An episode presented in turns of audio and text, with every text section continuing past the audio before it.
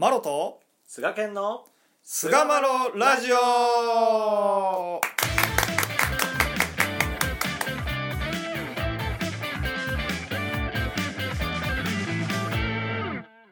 さあそれでは始まりました。第483回菅マロラジオ。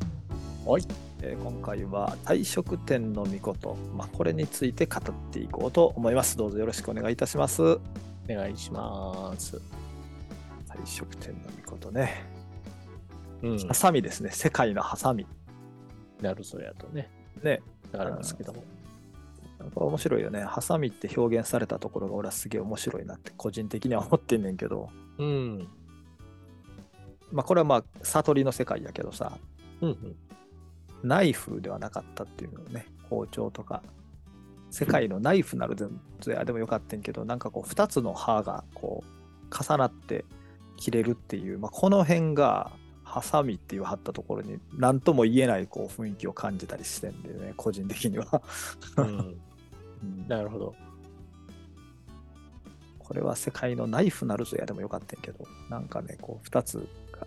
しっかりと合わさって切れていくところにね、なんかこう、あ味わい深い表現だなって、まあ、見てたりするんですけど、うん。うん特になんかこう、道具っていううん。特徴なんでしょうね。あのーうん。その、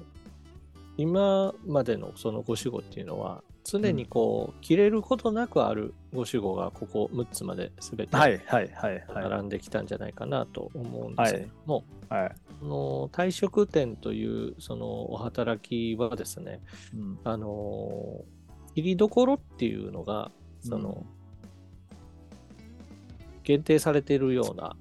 そうよね、神楽勤めでもさ、うん。3回しか切らへんもんね、お手お手が最後の最後の3回ですね。うん。うん。まあ神楽勤め参拝ね、初めてされた方、あの、自教会の相継ぎの打ちどころと違うじゃないかとびっくりされる方もいらっしゃると思いますけども、ね。最後の3回前ですよね、に。相継ぎが入る。それは退職店の御子さんのお手が最後、えーいいよいいよ3回だけ。いよいよ働きますせと、はい言うて、ね、うんああの辺もちょっと特殊な神さんであるなという感じはするんですけれども、そうですね、やっぱりその、まあ、先人のお話にはよくその三七のりという、まあ、お言葉が出てきて、はい。えー切るっていう7象徴的な、まあ、この退職天の御事が、まあ、従前の守護の時分けにおいては7番目であるうん。ということと、うん。え3番目の国定地の御事さんのお働き、えーこれがつなぎであるうん。というところの3。この3と7を掛け合わせた数が21というところで、えー第1節は21回務めるんだと。まあ、あの第3節におきましても、神楽勤めでは、えー7回を3回にすると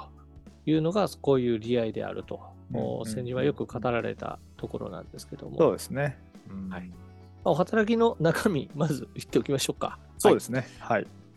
退職店の御事、まあ、出産の時、親と子の体言をお切り下され、出直しの時、息を引き取る世話、世界では、あー種物の目腹をはじめ、その他切ること一切の守護のりと。これ信者のしおりか。これ、信者のしおりの文はい言ではいはい。ありまして、うんあのー経典の方では、出産の時、親と子の体言を切り、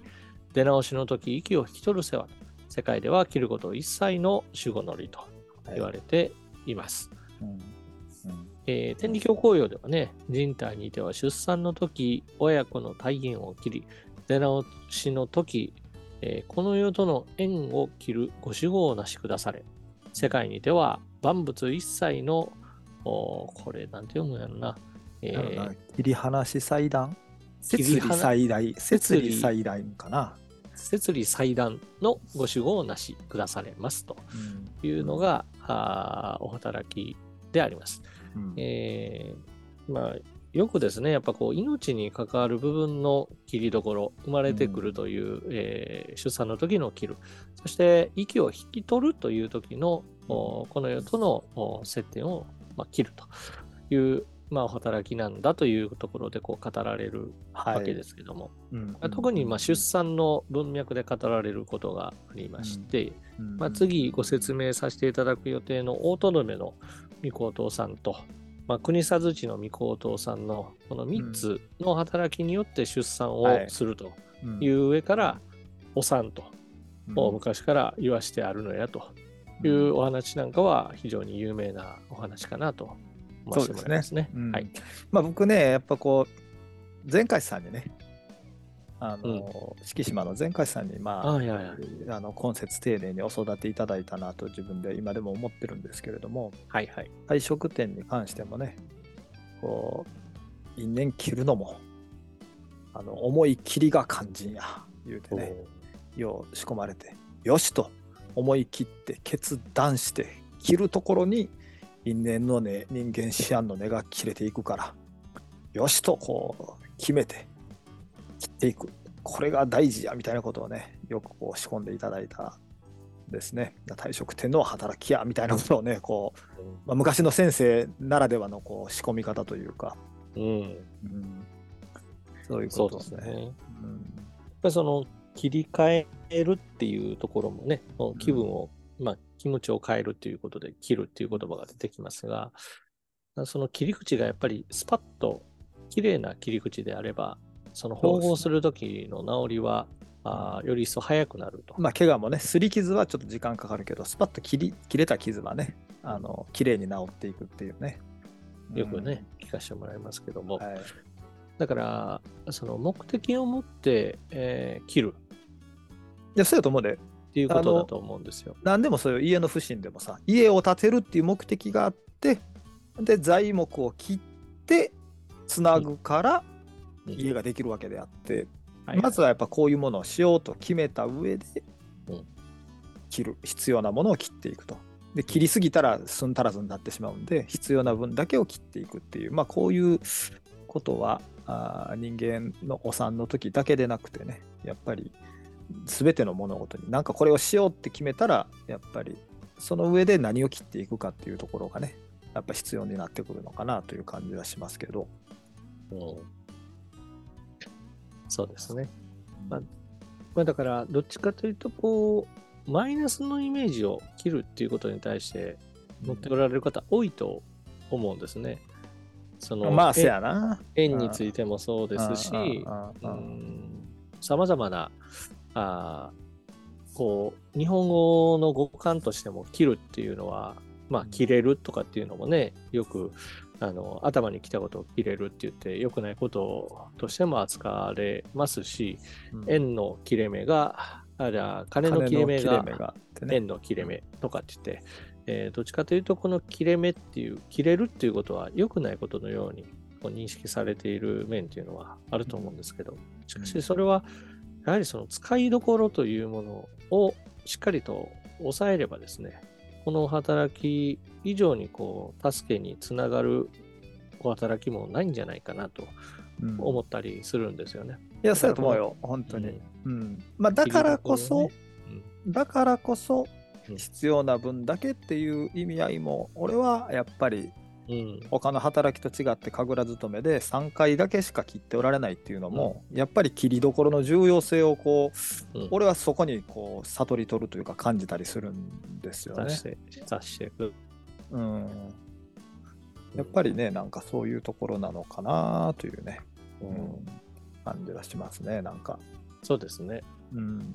まあこれも完全に余談ですけど、はい。つなつなる神は退職点っていうフレーズが出てきますが、うんうんまあ、南無阿弥陀仏と、おはい。まあ、世間ではよく言いますけども、南無阿弥陀仏という通は7番目であると。うん。でこの通っていうのは切れるっていうことを象徴した言葉なんだと、お聞かせてもらったりするんですけども、うん。この切れることを止めるっていう、つなぐっていうのが、つ、止めっていうう、んお勤めっていう故障はそこから来ているんだということを聞かせてもらうんですよね。うんでも、僕はその、勤めのその中身、まあ、第一節で唱えられる、悪しきを払うてなんていうのも、僕はこれ一つのこう切るっていうことなんじゃないかなとうん思うんですね。自分自身のじ自己中心的なその心遣いをこう意識的にこう反省して、まあ言ったら自分中心の方にこう向いてる手のひらを相手に向けていくっていううんこれを象徴的にこう21回務めるっていうところに、うーん、私はなんかこのお道の教えのお真髄がこう日々朝夕務めるというところにあるんじゃないかなと。やっぱり心の切り替えはい。運命の切り替えみたいなところは俺は悟り取っていっていいんじゃないかなと思いますよね。そうですね。うん我がが我ががの心から神様の方に、人様の方に心を向けていってはい。で運命を切り替えていくっていう、うん。うんところなのかなと。そうですね。まあでもほんまでもね切ることからしかつなぐことってできひんやん。うんそうです。ねまず切ることがあってうんそこからつなぐっていうことなんで、やっぱりこう非常にこう重要なあお働きであるというふうな認識は、まあ、してよ、えーしてるんですよね、僕はね。うん。ううん。んそその元始まりのね時のお姿っていうのはフグっていはいうことなんですけども、あのなんでフグなのかっていうところでね、、よくあのご質問なんかもいただきますけども、まあ、うんフグは毒があるという、まあ、食べ過ぎるとうんその命に関わることがあるっていうところが、まあ、一つ象,、まあ、象徴として語られたりしますしあとはそのフグの歯ですね。あの非常に鋭いんですよね。鋭いですしあの他の魚類っていうのは基本的にこの尖った歯っていうのが並んでいるうんっていう歯の形なんですがフグはこのまっすぐの歯、ね。カミソリのような歯をしているというふうに聞かせてもらいますので、まあ、当時の人にとっては非常にその切るということをあの理解しやすい象徴として示してくださったんではないかなとうん。思ったり私はしています。すね。あれもやっぱ2つの歯上と下歯と下の歯でこう切っていくっていうところも、うん。やっぱハサミとこう言われたところとなんかね僕はやっぱ2つ1つのこの天の理っていうのをねうんすごくこうあの象徴されてる姿なのじゃなかろうかなとうん、いうふうに思うんですよね。ああ確かに。でハサミもねやっぱねその右利き用のやつやったらさ、うん。左利きの人ってめっちゃ切りにくいっていうぐらいあめちゃくちゃ繊細なんよあれ。歯の。うんどのどあそこを上手にこう組み合わせなかったら綺麗にスパッとこう切れていかないっていうところもやっぱ僕ほんまの意味でこう因縁を切っていくとか、あー切り替えていく運命を切り替えていくっていうのは神様の歯に神様の歯は変わらないんで天のりは、うん。そこに自分の心をしっかりと沿わしてあったら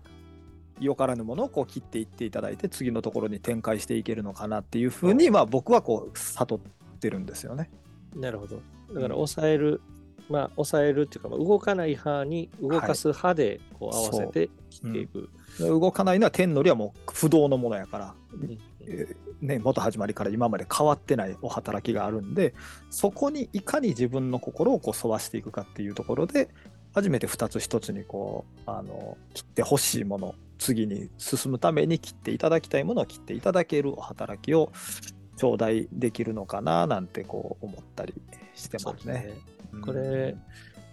あの、目腹って言ってね、うん目が生えるのも、その、うん入れて出てくるっていうところですからそうなんですよね。はいそうなんですよ。そういうことではないかなというふうにうん思いました。まあ、出直し自体もね、本当にこう来て、出直し、僕の祖母の出直しとか立ち会ったりしましたけど、うんうんその時もね、やっぱり、まあ、その時はやっぱ悲しいし、うんだけども、後でその場面、つ鮮明に覚えてるわけやん、やっぱり。うんうん思い返したらね、やっぱりこう、最後にこうずっと呼吸が切れていくのをこう見てるわけやけども、うん。あの働きがなかったら、